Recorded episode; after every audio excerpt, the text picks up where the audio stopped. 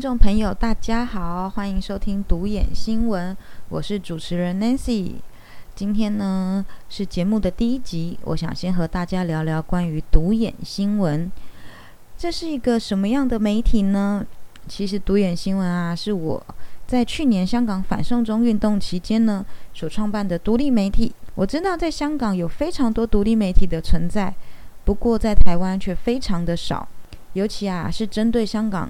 这场抗争运动所做的新闻其实非常的片段，大家永远呢只能看到国际媒体以及社群平台上面大家所转载的画面。尤其现在在香港国安法一过之后，一定会有越来越多的媒体和黎智英、苹果日报一样面临晋升打压的局面。而我在这一年当中，嗯，非常多次的前往香港。亲眼目睹了这血淋淋的场面，也因为亲眼看见了这一切，更加让我感觉一定要把这一切公诸于众，让大家知道香港现在所面临的是怎么样的一个世界。我很希望独眼新闻可以成为台湾和香港之间。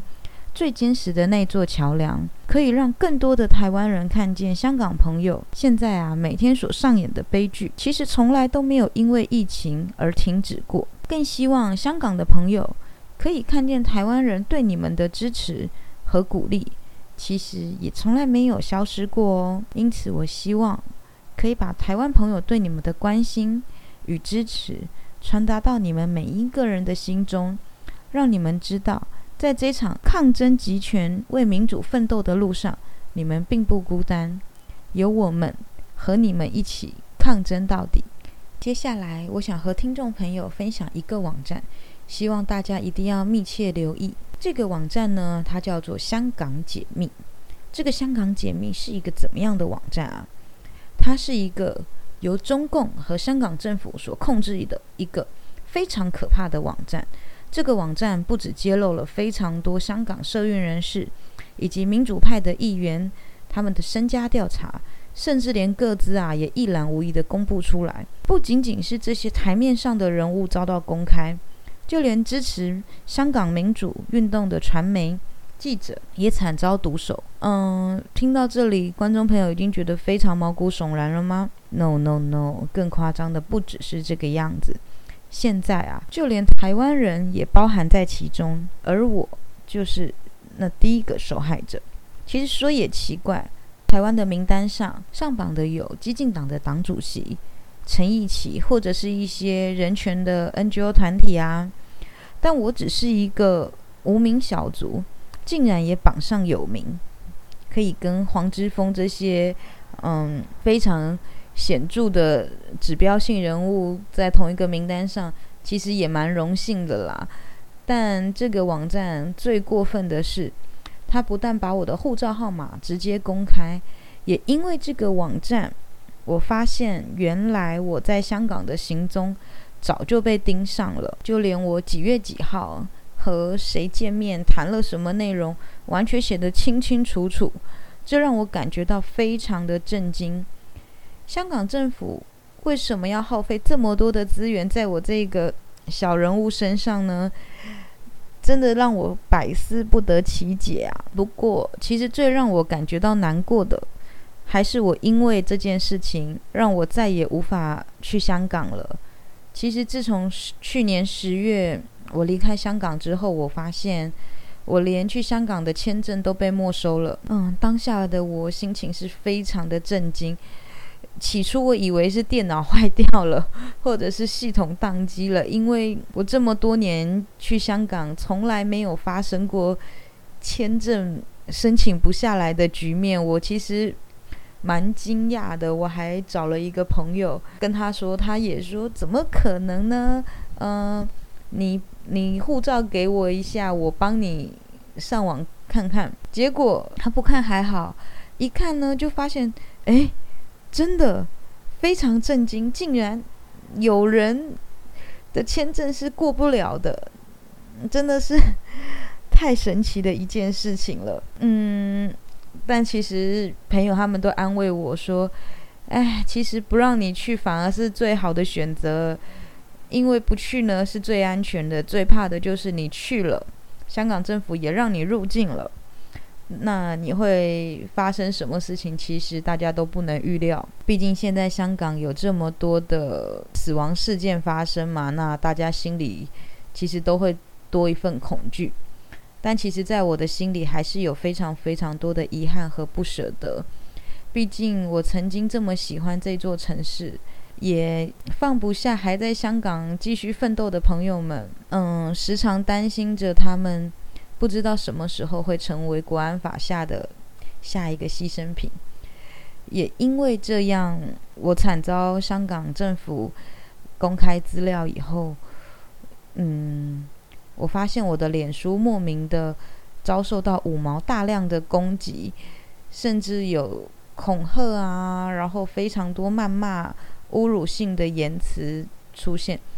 起初我非常害怕，也非常的不知所措，因为我从来没有遇过这种事情。那我其实更担心的是祸及家人，因为其实我的家人真的就是一个很单纯、很一般的家庭。也从来不参与政治，也对这一切没有这么多太多的想法跟意见。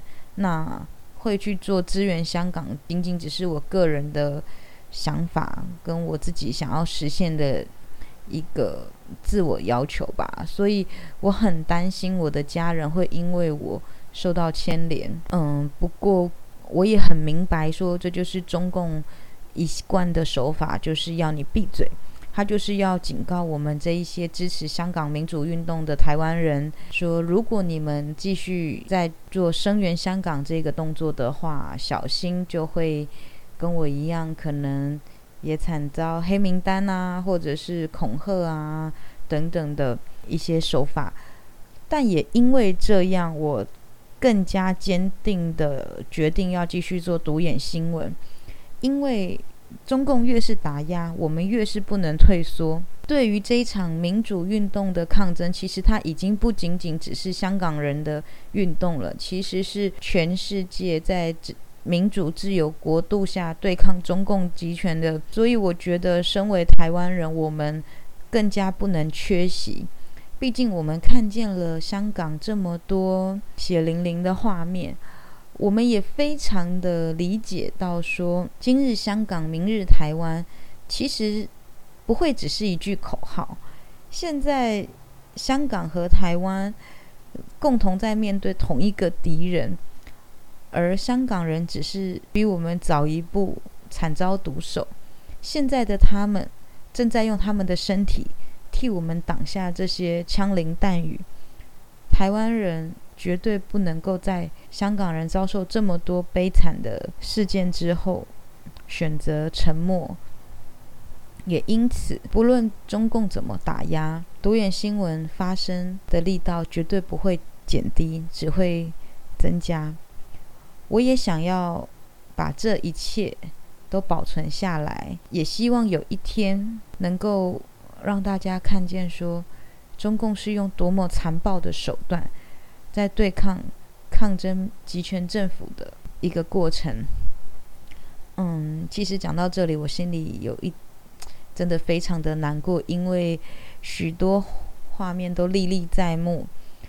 嗯，我还记得去年在抗争的时候，好多朋友都还很乐观的告诉我：“不会啦，我们会胜利的。”但是一个月、两个月、半年。到今天一年过去了，我们没有看见中共有要收手的意思，反而变本加厉的从送中条例变成国安法，直接强行的通过。这代表什么呢？嗯，现在已经不用送终了，因为香港直接变成中国的一个省份。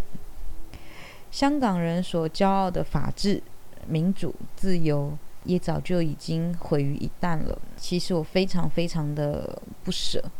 有一些朋友年纪真的好小，可能只有十六七岁。一个十六七岁的孩子，他们现在所应该要做的是快乐、玩乐、学习，但是现在的他们现所面对的却是今天出门不晓得能不能平安回家。现在的奋斗。也不知道是为了下一代，因为对他们而言，也许在他们这一代就已经没了生命。其实看到这些这么勇敢的小朋友，我真的不能说我们能够为你们做什么，因为我们什么都做不了，只能够在背后给你们勇气与支持。我也很希望我能够为香港的朋友们做一点点小小的贡献。所以，我想让你们知道，我们对你们的支持，其实从来都没有消失过。当香港的朋友需要我们的时候，我们永远都在。嗯，好啦，那今天第一集的节目就先跟大家分享到这边。嗯，之后我们也很希望多多开放香港的朋友跟我们空中交谈哦。我也很希望可以，啊，多多的讨论一下。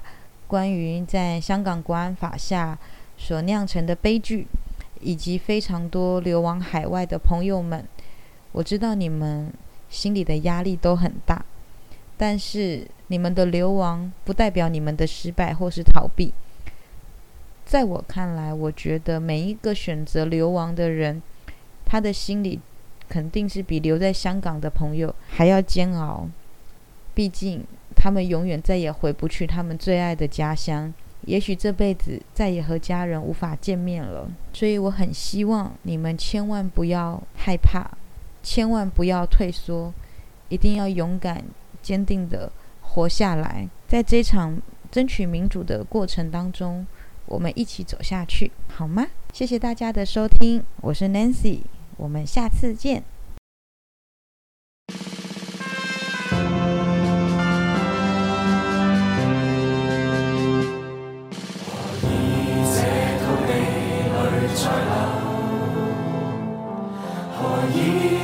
众人亦愤